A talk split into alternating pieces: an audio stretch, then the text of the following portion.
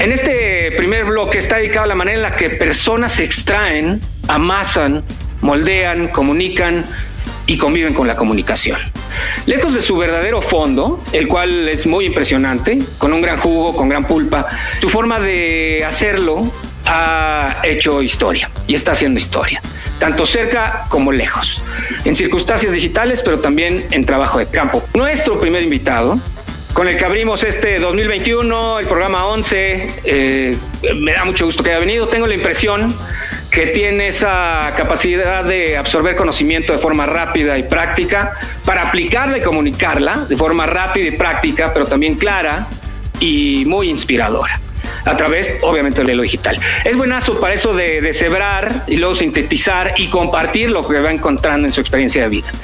Como entrevistador en su podcast, que ahorita platicaremos de eso, eh, es de las personas que saben al punto al que eh, se quieren dirigir y cómo van paseando estructuradamente por las ramas que dan una perspectiva mayor. Y cuando menos te das cuenta, ya estás viendo todo el, el árbol. Y cuando menos te das cuenta, ya estás viendo todo el bosque. Querido Sotrava, bienvenido al Peace Life Happy New Year, Happy, Happy New New Year. Year. ¿Cómo estás, querido Sotrava? Estoy un poco frustrado, así me encuentro ahorita, porque te voy a decir dos cosas. Ayer llegué a mi casa y me encontré esto.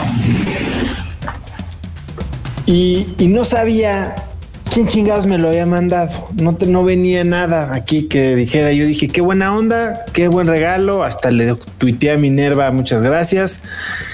¿Y qué crees? Estoy a dos días de lograr algo de lo que nunca había logrado en mi vida, que era aventarme un enero tehuacanero completo.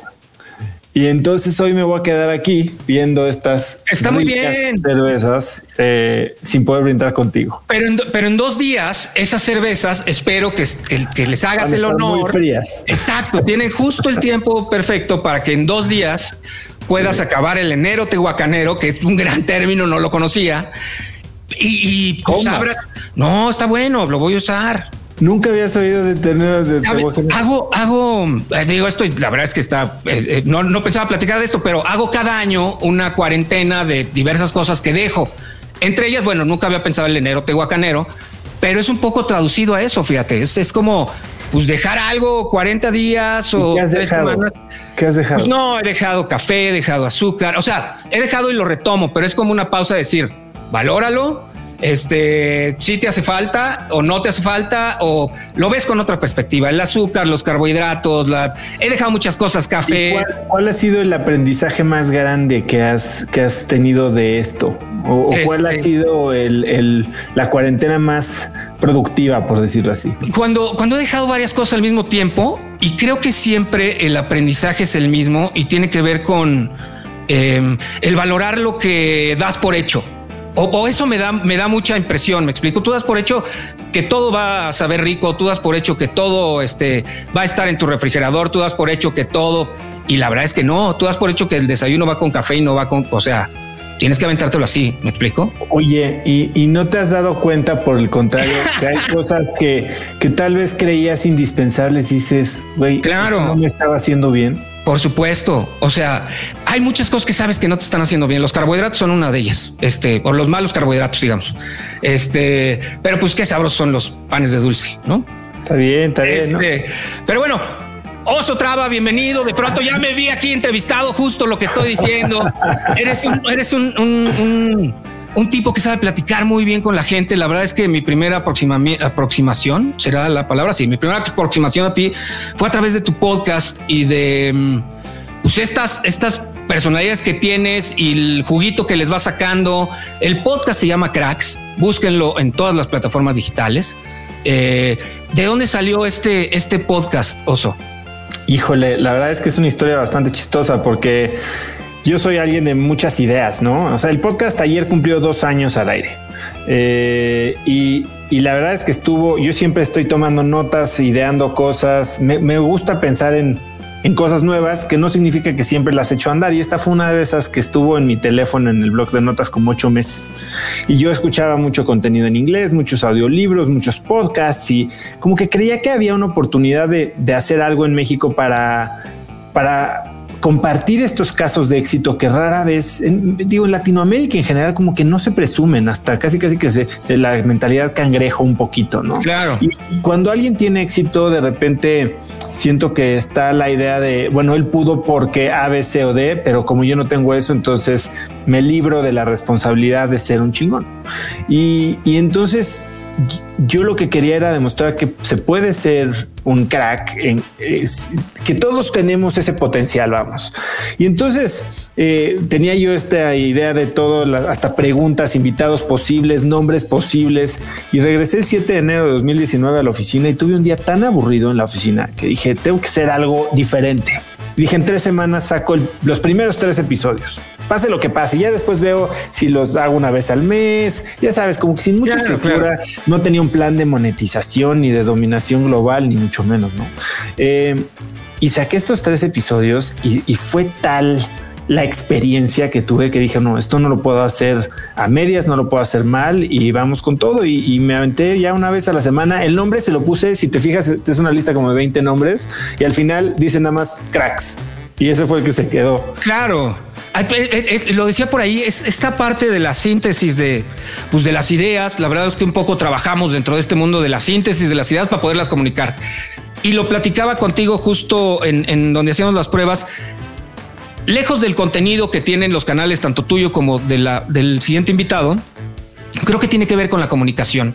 Cómo, cómo transportas tu conocimiento de una persona a otra. Y por mucho que sepas si esa comunicación no, no, no tiene esa sinapsis correcta entre el emisor y el receptor, la verdad es que no va a funcionar lo que traes en la cabeza.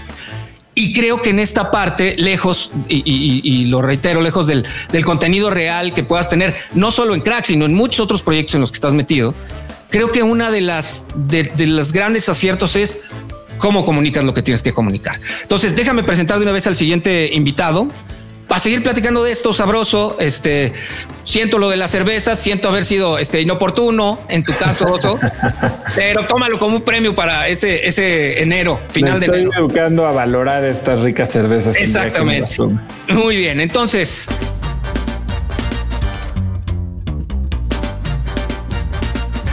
Por varias décadas, nuestro siguiente invitado ha sido un referente de justicia y participación ciudadana, peculiarmente desde los medios del periodismo que le importa a la comunidad, de problemas tangibles del diario, con los que conviven muchas personas que ni siquiera son visibles.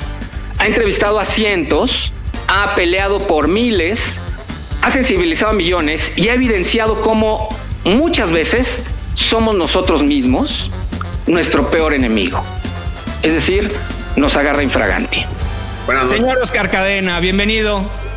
Un abrazo para los dos. Oscar, qué gusto. Igualmente, señores, ¿cómo están?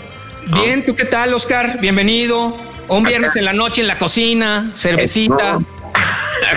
me encanta la idea, pero ahora sí que yo sí te voy a fallar porque me mandaron esto y le pregunté a Julieta para qué va a ser y me dice para ti, para que te la tomes. Me dio tiempo de meterla al refrigerador y espero que pase enero para que este, la disfrutes, querido Sotrava. No, hombre, muchas gracias, Oscar. Ya, ya te mandaré un salud virtual. Oscar Cadena, es un honor tenerlo en el programa. 50 años de, trabajo, prácticamente ininterrumpidos. ¿Cómo lo celebra?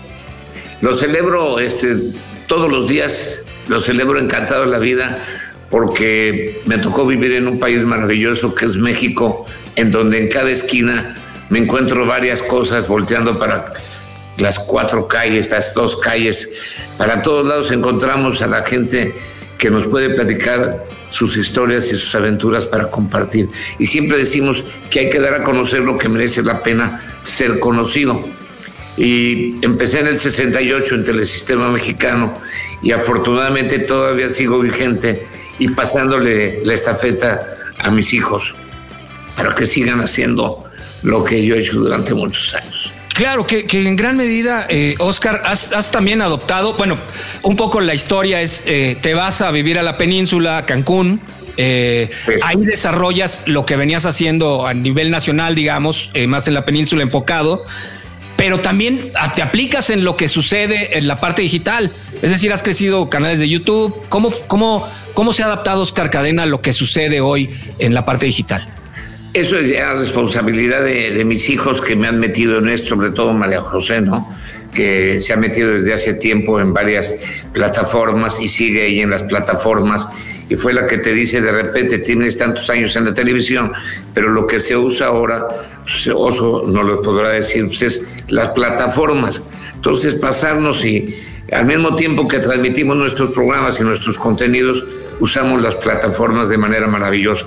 Y como decía, yo me vine a la península con un proyecto de los mayas que se llamaba De los mayas al mundo. Soy un amante de la historia de los mayas, de ese legado tan maravilloso que nos dejaron esos hermanos que, que nos antecedieron. Y la verdad es un privilegio vivir aquí, conocer sus historias. Y aparte es un privilegio vivir en Quintana Roo, tener el mar desde Holbox hasta Bacalar y Chetumal pasando por Tulum, Acumal, Playa del Carmen, por donde quieras consumir. Te estoy hablando de, realmente me vine a vivir el paraíso. Claro, es, es, un lugar precioso y la verdad es que el, mar del Caribe, pues es, este, híjole, no se ve en ningún otro lado. Querido Oso, ¿cómo, cómo es esta parte en donde... Eh, em, pues de pronto, de pronto te veo ahí eh, escarbando entre todo lo que sucede, incluyendo tu vida, porque eres un, un empresario, de pronto siento que, que, sacas para ti, compartes la mentalidad, los hábitos, tácticas de la gente, cosas que hacen, pero ¿cómo, cómo es este filtro para luego comunicarlo y ponerlo? Y, y, cómo dices, oye, pues está interesante, este, ¿cómo lo aplicas tú y cómo lo compartes? Híjole, pues ojalá tuviera una respuesta y aquí me estás intimidando con don Oscar, porque pues yo lo veía cuando era chiquito, ¿no? Y, ustedes son profesionales de la comunicación. Yo ando aquí nada más haciéndole al cuento y, y si bien creo que le diste al clavo. Yo no soy un, un comunicador, yo soy ingeniero, yo tengo una maestría en finanzas, o sea, yo, yo estoy aquí haciendo preguntas tontas. Entonces yo lo que hago es pregunto y me callo la boca. Punto. y, ya aprendí que entre más me callo, más gusta la entrevista. Entonces, creo que la realidad de la comunicación, si lo quieres ver así, es en hago una investigación importante sobre mi invitado para poder entender qué temas me interesan, poder hacerle las preguntas que no le han hecho y poder, poder conectar eh, con esa persona en un tema un poquito más profundo y entonces dejarlas hablar, porque no me dejarán mentir, a la gente le encanta hablar de ellos y de lo que les apasiona. Entonces, eh, cuando, cuando, he logrado hacer eso y hago las preguntas correctas que a mí me ayudan, en, eso es otra cosa. Trato de preguntar sobre temas que me interesan a mí. Oye, no entrevistas a políticos. Pues no, no sé de política, no entrevisto a políticos, no me interesa que está bien los que sí lo hacen, pero creo que hay que, hay que conocer tu círculo de competencia y tratar de, como creo que decía, ¿quién decía? Era Warren Buffett, que decía, eh, soy muy, muy, soy inteligente en muy pocas cosas, pero trato de quedarme alrededor de ellas.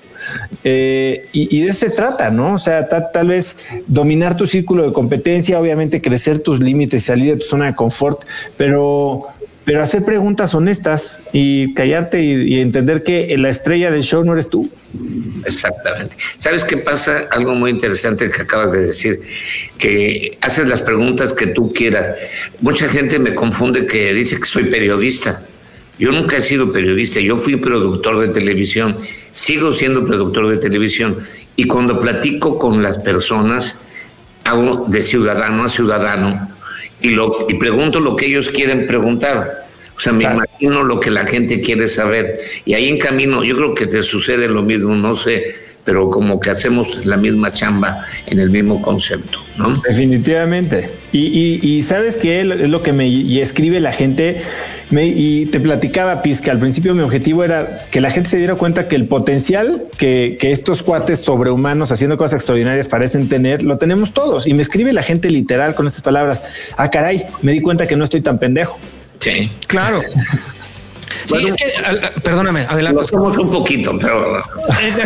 pero... lo hemos ido sobrellevando con los años, ¿no? Ah, no, sí, lo manejamos muy bien. ya lo sabemos ocultar en la cámara. No, hombre, lo disfrazamos muy bien, cabrón. El, punto, y creo que aquí el hilo conductor de ustedes dos, y que me encanta tenerlos y me encanta verlos porque son para mí de alguna manera eh, eh, dos, dos, polos de la comunicación sin ser este sin estar eh, separados sino en la misma y al final pues son dos vertientes que hoy se ve y me gustaría preguntarles, Oscar, sé que tú tuviste en algún momento la primer, ¿se podrá llamar casa productora de televisión fuera de las televisoras? Sí, fue algo muy chistoso. Nació una cámara portátil. Déjame decirte que siempre soñé con alguna vez comprarme un coche que soñaba que era un levarón en ese entonces. Lo quería tener con teléfono, quería tener, ya sabes, asientos de piel y la Cuando tuve la oportunidad de comprar ese coche, me siento, lo disfruto. Llega un amigo mío y me dice, ¿qué padre carro traes? Te lo cambio por una cámara de televisión. Y yo dije, no mames, güey. Una pinche cámara de televisión, lo que cuestan, cabrón.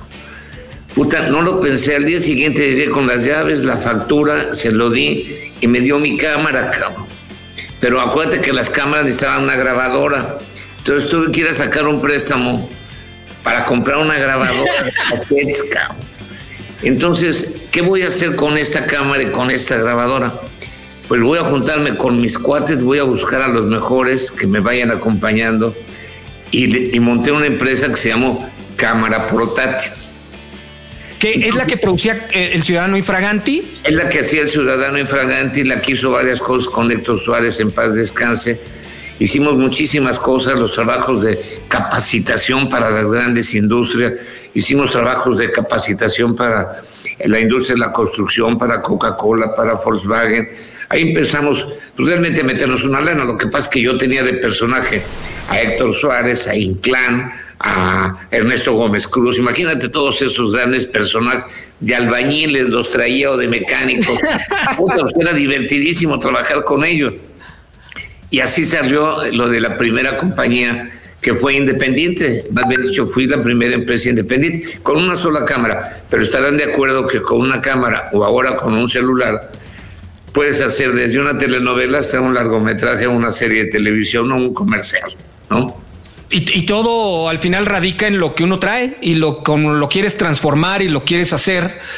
Y en ese sentido, Oso, la gente que empieza a hacer contenidos, que empieza a comunicar lo que trae, ¿por dónde tiene que empezar? ¿Qué es lo que eh, tú, como alguien que no es un comunicador, pero que tenía mucho que compartir, por dónde empezaste? ¿Qué es lo que tiene que hacer? Mira, y creo que, y tengo un curso que se llama De Cero a Podcast donde hablo de esto, ¿no? Y, creo que ahorita toda la gente se está metiendo y hoy lo hablaba con alguien, quiero lanzar mi podcast, ¿por dónde empiezo? Empieza por preguntarte por qué quieres lanzar un podcast. O sea, ¿qué es lo que quieres sacar? ¿Por qué quieres meter en este problema? No?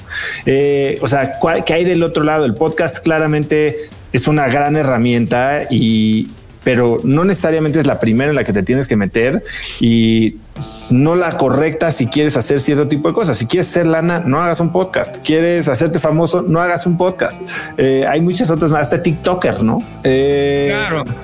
Pero bueno, pues si quieres empezar, yo creo que lo primero es entender a quién le quieres hablar, cuál es, cuál es el problema o el tema del que quieres hablar y, tiene que apasionarte, así como a Oscar le, le, le, llamaba mucho la atención entender lo que vivía el ciudadano y lo que estaba pasando en la calle y aprender de eso. O sea, si, si lo que quieres es salir y ponerte a, decir jaladas o hablar de política para nada más para jalar atención y luego qué, creo que eso te va a quemar muy rápido, ¿no? Y, y, y la gente hoy ya se da cuenta cuando no es una comunicación honesta. Yo, yo por ahí empezaría por los fundamentales de por qué y, de qué quieres hablar. Sí, a mí sabes qué me sucedió, a los dos se los digo, que no había, no había internet y había cuatro canales de televisión y la mayoría de la gente veía el 2. Y si sales a las 8 de la noche, el sábado o el domingo a las 8 de la noche, pues te ven. Y eso me pasó pero creo que fui el primero que salí sin usar corbata, cabrón. Porque también, claro. No, seguí siendo el productor de televisión. Jeans y, mis tirantes. ¿Cuántos tirantes tienes, este Oscar? Alrededor de 500, ya, ya no es como 500, cabrón. No, no, pues no. O sea, más de uno diario al año te puedes aventar. hubo, una, una época en Televisa que me propuse no repetir en dos, tres años tirantes y, lo, y los íbamos marcando para no volverlos a usar. Y sí me eché los tres años sin repetir tirantes. Qué bárbaro. Wow. Muchachos. y, sí me dediqué a comprarlos también, cabrón. Sí, claro, claro. caros, ¿eh? 14 dólares costaban, diputados. pues y hay unos muy, muy pintorescos, digamos. Hay unos preciosos, cabrón. Sí. Muchachos, pues se nos acabó el tiempo. La verdad es que se fue volando. Les quiero agradecer este, su presencia. Me siento muy honrado de los dos eh, que hayan venido. Ya te la tomarás, mi oso, en, un par de días. Oscar, oso, muchas gracias. Son, son personas a las cuales hay que, hay que seguirles. Más bien, hay que seguir siguiéndoles la pista. Eh, y pues muchas gracias por venir. Ahí estaremos. Oye, Piz, gracias por la invitación y yo quiero aprovechar para, para darte las gracias por compartir, permitirme compartir, aunque sea una pantalla con Oscar, que es alguien que, me recuerda mucho los días que veía la tele y este me, me encantaba. Muchas gracias y felicidades por todo lo que has logrado. Muchas gracias. Les mando un abrazo como acostumbramos acá con la mano en el corazón y más en esta pandemia. Con mucho cariño, que Dios los siga bendiciendo y éxito en todo lo que haga. Igualmente. Muchas gracias. Gracias a los dos muchachos. Que tengan buena noche. Gracias por venir. Bye. Chao. Bye.